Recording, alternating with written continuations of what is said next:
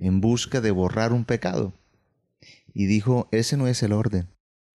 Así es, miren lo que estaba diciendo acá, dice, no me traigas vanas ofrendas, el incienso me es abominación. Es decir, sus regalos, así como están, esos regalos para mí no tienen importancia. Más bien, vayan y hagan otras cosas. Les está explicando cómo hacerlo. Bienvenidos al podcast Lo que Dios nos dice, con Ciro Peñaranda y Lina Ramírez, donde el primer y tercer lunes de cada mes estaremos hablando de lo que Dios puede transmitirte a través de una vida devocional.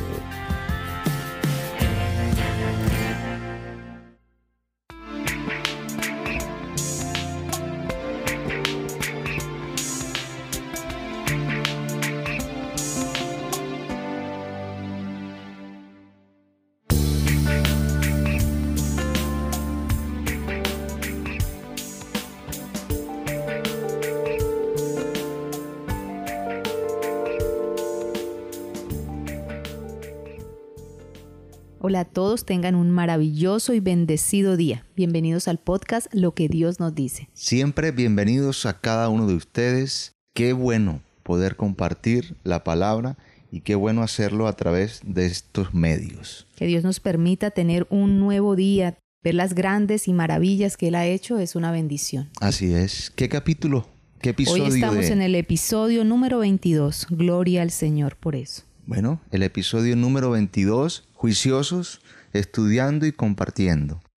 Muy bien. Regáleme el título del de Hoy este vamos a ver claves para borrar el pecado. Claves para borrar el pecado. Muchas veces caminamos por esta vida haciendo cosas para poder transformar y cambiar nuestra manera de vivir, valga la redundancia, y vemos que las cosas como que no, no funcionan. Y puede ser que estemos anclados a algún pecado, que estemos anclados a algún comportamiento, a una conducta que no nos deja avanzar. Pues hoy vamos a ver cuál es la clave para borrar ese pecado, cuál es la clave para borrar esa conducta, para borrar aquello que no me deja caminar hacia lo que Dios tiene para nuestra vida y que no me deja caminar en una vida mejor, en una mejor calidad de vida. Para eso queremos que usted sea juicioso y tome lápiz, papel, tome la palabra del Señor y pues nos acompañe en este estudio. Vamos a estar leyendo el libro de Isaías en el capítulo 1 y vamos a comenzar desde el versículo 10 hasta el versículo 20. Así que tome su, Biblia y, y comencemos. Qué mejor que buscar la palabra, ¿no? Para poder resolver esas, esas inquietudes que nosotros tenemos. Vamos para Isaías y empezamos con el 10. Dice, Príncipes de Sodoma, oíd la palabra de Jehová, escuchad la ley de nuestro Dios, pueblo de Gomorra. ¿Para qué me sirve, dice Jehová, la multitud de vuestros sacrificios? Hastiado estoy de holocaustos, de carneros y de cebo de animales gordos. No quiero sangre de bueyes, ni de ovejas, ni de machos cabríos. ¿Quién demanda esto de vuestras manos cuando venís a presentaros delante de mí para hollar mis atrios? No me traigáis vanas ofrendas, el incienso me es abominación, luna nueva y día de reposo, el convocar asambleas no lo puedo sufrir, son iniquidad vuestras fiestas solemnes. Vuestras lunas nuevas y vuestras fiestas solemnes las tienen aborrecida mi alma, me son gravosas, cansado estoy de soportarlas.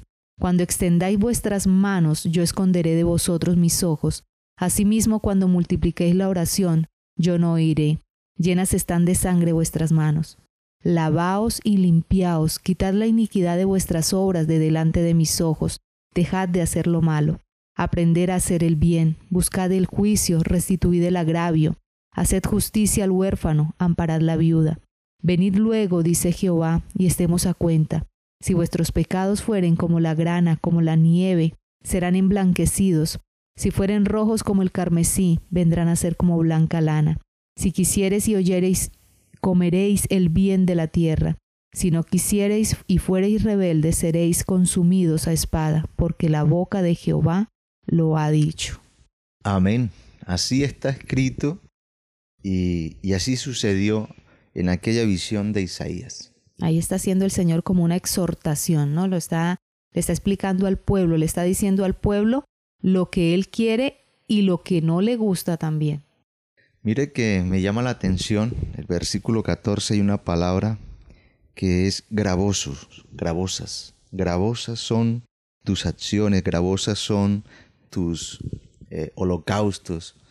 O sea, a Dios no le gustó lo que el pueblo estaba haciendo porque parecía que estuvieran haciendo ofrendas y sacrificios en busca de borrar un pecado.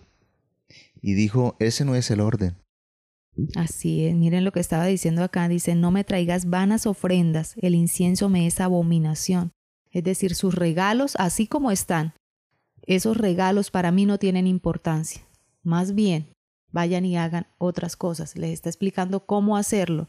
Para mí, cuando ya estaba leyendo ahorita nuevamente este, este versículo y veo que el Señor le dice, yo no iré, yo no iré sus oraciones. O sea, si usted ora, yo no lo voy a oír. Qué terrible que a uno le diga el Señor, bueno, si usted puede, puede orar lo que sea, pero yo no lo voy a escuchar. Hmm.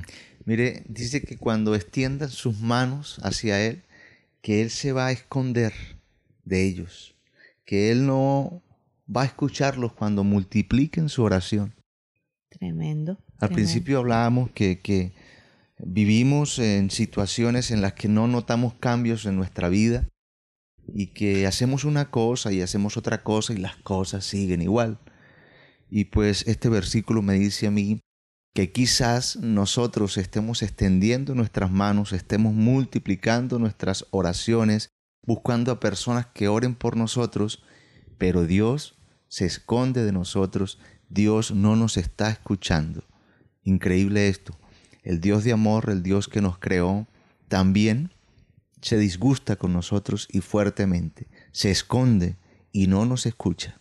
Bueno, acá también me llama la atención en el versículo 15 cuando dice llenas están de sangre vuestras manos y trae y viene a mi mente muchas veces que nosotros extendemos nuestra oración y, y, no vemos respuesta, como lo decía mi esposo, no vemos respuesta y miramos este versículo y dice llenas están vuestras manos de sangre, es decir, hay pecado en nuestra vida que está deteniendo esa oración, hay pecado que no nos permite avanzar y decimos, bueno, pero ¿por qué el Señor no nos escucha? Ahí es donde nosotros tenemos que revisar nuestra vida y mirar qué estamos haciendo que al Señor no le está agradando. Aquí dice el profeta eh, que el, el contexto es el siguiente, hacen ofrendas y holocaustos, pero Dios les dice, no los escucho, me escondo de ustedes, y más bien les hace una invitación. Yo necesito que ustedes cambien sus obras malas por obras nuevas. Hagan eso. Hagan eso, por favor. Dice, aprender a hacer el bien. Les está diciendo, ustedes están haciendo el mal. Hagan el bien. Y luego de que hagan el bien, es decir, y luego de que limpien sus manos de sus malas acciones, ahí sí, por favor, vénganse a mí, que yo todos sus pecados los voy a dejar blanquitos, así sean como el carmesí, así sean lo rojo más fuerte de este mundo, yo les voy a dejar sus pecados, sus errores, los voy a convertir en blanca nieve. En ustedes está, dice después en el, en el 19 y en el 20, en ustedes está el tomar esta opción o en el seguir viviendo en su pecado, pero entonces yo lo que haré es que pondré una mano fuerte sobre ustedes y los castigaré. Ahí es donde vemos nuestro Dios grande y misericordioso. Del 16, del versículo 16 en adelante vemos a ese Dios misericordioso, que a pesar de ver nuestro pecado, de ver nuestro error, nos está dando la forma de cómo enmendarlo, cómo borrar ese pecado. Nos está diciendo, bueno, vayan, laven, limpien, quiten la iniquidad de vuestras obras de delante de mis ojos, hagan ciertas cosas que van a borrar o que van a, a, a hacer que nuestra vida sea diferente. Bueno, y usted se preguntará entonces cuál es la clave para borrar el pecado. Facilito. Transformar nuestras malas conductas en buenas conductas. Cuando hacemos esto, estamos resarciendo de alguna manera los errores cometidos. Es decir, si yo ofendí a una persona, la insulté, eh, la ignoré, pues me acerco a ella, le pido disculpas, le digo, quiero resarcir mi error, quiero que me perdones. Ahí está la clave en resarcir el error, en corregir el error. Cuando esto ya sucede, usted puede acercarse a Dios y ponerse a cuentas, como dice la palabra, y Él hará que sus pecados, que sus fallas se transformen en una blanca nieve, sean blancos, sean puros. Clave para borrar el pecado entonces es cambiar tus malas conductas por buenas conductas. Vamos para lo que Dios nos dice. Lo primero que Dios nos dice es que cuando nuestras acciones están contaminadas de maldad, rompemos nuestra comunión con Dios.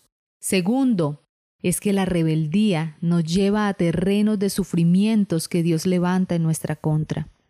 Y tercero, la clave para que nuestros pecados sean emblanquecidos como la nieve es que debemos aprender a hacer el bien para restituir nuestros malos actos. Bueno, aprendamos a hacer el bien para restituir todo lo malo que hemos hecho y caminemos en el Señor. Muy bien, el Señor les guarde y les bendiga, les amamos mucho, esperamos que este mensaje sea de bendición no solo para ustedes, sino para todas las personas que ustedes le compartan este mensaje. No olviden compartir en sus grupos de WhatsApp, porque seguramente alguna persona escuchará esto y será tocada por el Señor y Él la ayudará. Un abrazo bien fuerte, nos vemos en el próximo episodio. Gracias por ser parte de esta comunidad. Nos encantaría que pudieras compartir este podcast con tus amigos y conocidos. Puedes enviar un mensaje por WhatsApp indicándonos tu nombre y apellido y con gusto te haremos llegar cada uno de los episodios a través de un grupo de difusión que está creado para compartir este contenido. El número es más 57 316 812 6000. Gracias de nuevo por ser parte de lo que Dios te dice con Ciro Peñaranda y Lina Ramírez.